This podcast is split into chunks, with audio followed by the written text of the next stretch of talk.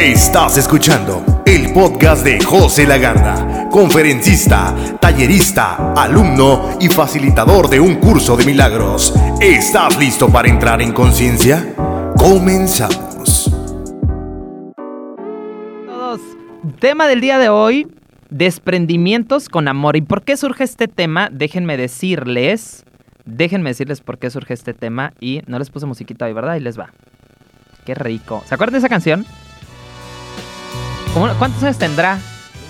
No le estoy diciendo chaborruco maestro Rochín, pero digo, no es de, mi, no es de mis tiempos. Es de los 70. Mocedades, eres tú. Recuerden que para que puedan escucharlo tienen que ir a www.radium.mx. Eh, muten el audio de la transmisión de Facebook, escúchenlo por internet, pero aquí pueden ver la imagen, ¿sale? ¿Vale? Mocedades, eres tú, qué rico. Una sonrisa eres tú, eres tú, así, así. Y, que, y, y qué mejor que, que, que alguien te la dedicara, ¿no? Cuánto amor, cuánto respeto. Es amor incondicional, ¿ok? Este, yo se la canto a Jesús y siempre le digo, eres tú toda mi esperanza, eres tú como una mañana fresca de verano. Tema del día de hoy entonces, queridos, queridas, desprendimientos con amor. ¿De dónde surge este tema, queridos radioescuchas? ¿De dónde surge? Pues ahí les va. Resulta que varias personas llegan a la consulta con un tema difícil y es el tema ¿me separo de mi pareja? ¿Dejo al papá de mis hijos? ¿Ya sería el tercer matrimonio? ¿Estoy condenada al fracaso? Eh, ¿Cómo alejarme de mis papás si son mi familia? ¿Cómo saber si ya los perdoné? ¿Cómo saber si me voy de esa relación de amistad, de pareja, de trabajo? Esa relación, ese matrimonio, esa relación familiar sin sentir culpa. ¿Ok? ¿Cuán importante es el desprendimiento con amor? Entonces dicen por acá, Katia Moreno, saludos desde la Toba, saludos hasta la Toba. Desprendimientos con amor, ahí te va. Un proceso de liberación comienza en el momento. Esto lo puedes anotar porque es literalmente donde parte toda la sanación. Un proceso de liberación, de sanación, comienza en el momento en el que encuentro y reconozco el punto en común entre mi enemigo y yo. ¿Ok? El proceso de sanación, el proceso de liberación, antes del desprendimiento con amor, no más agarrar mis chivas y ya me voy, porque luego nosotros justificamos el tema de la dignidad con no voy a estar aguantando esto, ya me voy, pero todavía sigo creyendo que el otro es el conflicto y simplemente vas a cambiar de diablo, pero el infierno va a ser el mismo. ¿Ok? Mismo infierno, diferente diablo. ¿Ok? Entonces, ojo con esto. Mi desprendimiento, mi liberación, mi sanación comienza en el momento en el que encuentro, y no solo lo encuentro, porque cuando lo encuentro ya me di cuenta, reconozco la parte en común entre mi enemigo y yo. Llámese enemigo al familiar, llámese enemigo a la pareja, llámese enemigo eh, la amistad tóxica o tu trabajo. Cuando yo encuentro qué me unió a ti, ahí comienza. Es el primer paso. Que encuentres qué te une con tu enemigo, qué tema en común tienen, ¿ok? Más adelante, Curso Milagros te dice, y con eso vamos a concluir hoy, te lo voy adelantando, aquella persona sana, aquella persona liberada, es la que se dé cuenta que quien antes era su enemigo, ahora es su salvador. Gracias a ti pude sanarme, gracias a ti pude liberarme, gracias a ti pude salvarme. ¿Cómo vamos hasta aquí este tema, con este tema? Está fuerte, ¿no? Por acá, gracias José por todas tus enseñanzas, con todo el amor, con todo el amor lo hacemos y lo seguiré haciendo mientras Padre nos preste vida. Buenos días, corazón, dice por acá Mariana Marón. Entonces, primera parte dice darme cuenta, ¿no? ¿Qué me une con mi enemigo? Siguiente punto, hay que aceptar una parte bien importante y es la negación.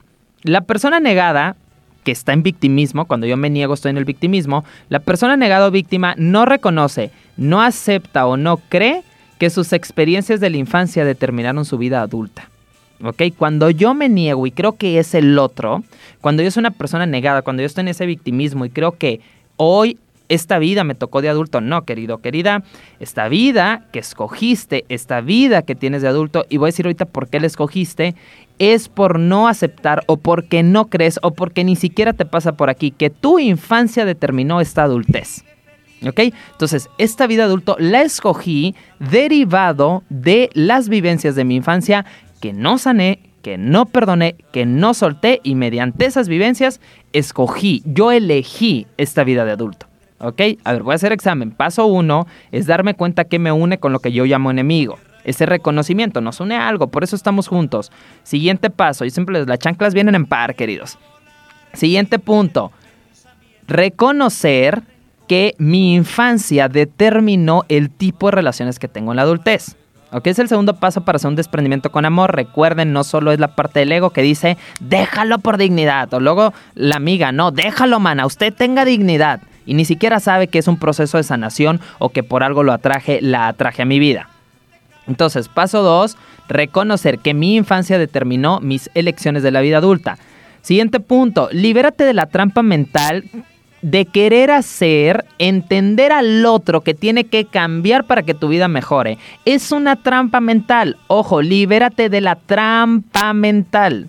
Tu mente te hace una trampa, te juega sucio y te dice que el otro ha de cambiar para tú encontrar tu libertad, que el otro ha de cambiar para tú encontrar tu libertad, que el otro ha de cambiar para tú ser feliz. No, querido, no, querida, no intentes cambiar a nadie, ni siquiera a Dios. Intenta cambiar al otro porque respeta ese libre albedrío que nos dio cada quien de elegir quién queremos ser y cómo vivir las circunstancias de nuestra vida hasta que estemos listos para su amor, por supuesto. Pero te lo deja a ti. Entonces tú libérate la trampa de querer que cambie el otro. ¿Ok? No tengo que cambiar el otro. Siguiente punto. Sal de esa negación absoluta de querer que el otro cambie, de querer culpar al otro y busca qué hay dentro de ti que necesitas sanar o liberar que el otro te está mostrando. ¿Cómo encontrarlo? Lo que más te moleste del otro. Eso es lo que tú tienes que perdonar, eso es lo que tú tienes que sanar. Dejar de culparlo a él, lo que más me molesta en ti es una percepción que yo tengo basado en una vivencia de mi infancia. ¿Ok? Si esto me molesta en ti es porque seguramente me molesta mi papá. Si eso me molesta en ti es porque seguramente yo dije no quiero ser con mi mamá y estoy siendo igual que ella. ¿Ok? Voy a leerlos para saber cómo van hasta aquí. Y que me comenten. Por acá había un mensaje un poquito largo. Dice, bueno, ya leí las de la toba, dice por acá, gracias por todas las enseñanzas, también ya lo habíamos leído. Mm, muchas gracias por tus consejos. Saludos de Tijuana. Saludos de Tijuana, Baja California. Entonces, ¿cómo vamos con el tema? Voy a hacer. Me, los puntos que llevo hasta ahorita, ¿eh? Porque realmente recuerda que para poderte sanar no te basta con escuchar una transmisión los viernes. Tú tienes que tener una disciplina y esta disciplina es con todas las tareas que dejamos, ¿ok? Y esto es un ejercicio diario. Siguiente punto Libera las responsabilidades que no te pertenecen. Hay cosas que no me tocan. ¿Cómo quisiera yo que dejaras de beber? ¿Cómo quisiera yo que te acercaras a uno de mis talleres? Queridos, queridas, hay cosas que no me toca resolver a mí. ¿Ok?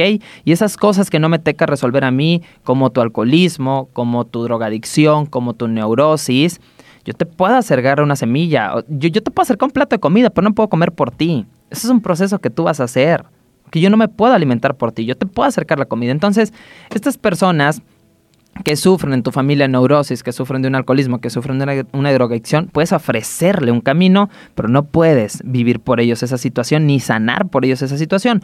Por lo tanto, el siguiente punto para un desprendimiento con amor es libérate de responsabilidades que no te pertenecen. ¿Ok? Siguiente punto. Ojo con las lealtades familiares. ¿Qué son las lealtades familiares? Resulta que tengo una paciente que me dice, oye, fíjate que me quiero separar de mi esposo, no puedo vivir a gusto con él. ¿Y cómo fue tu infancia? Le digo, me dice, mi mamá tuvo cuatro matrimonios. Y ella después del cuarto me dice, los hombres no sirven para nada. Yo no necesito nada de ellos. Yo la voy a armar sola.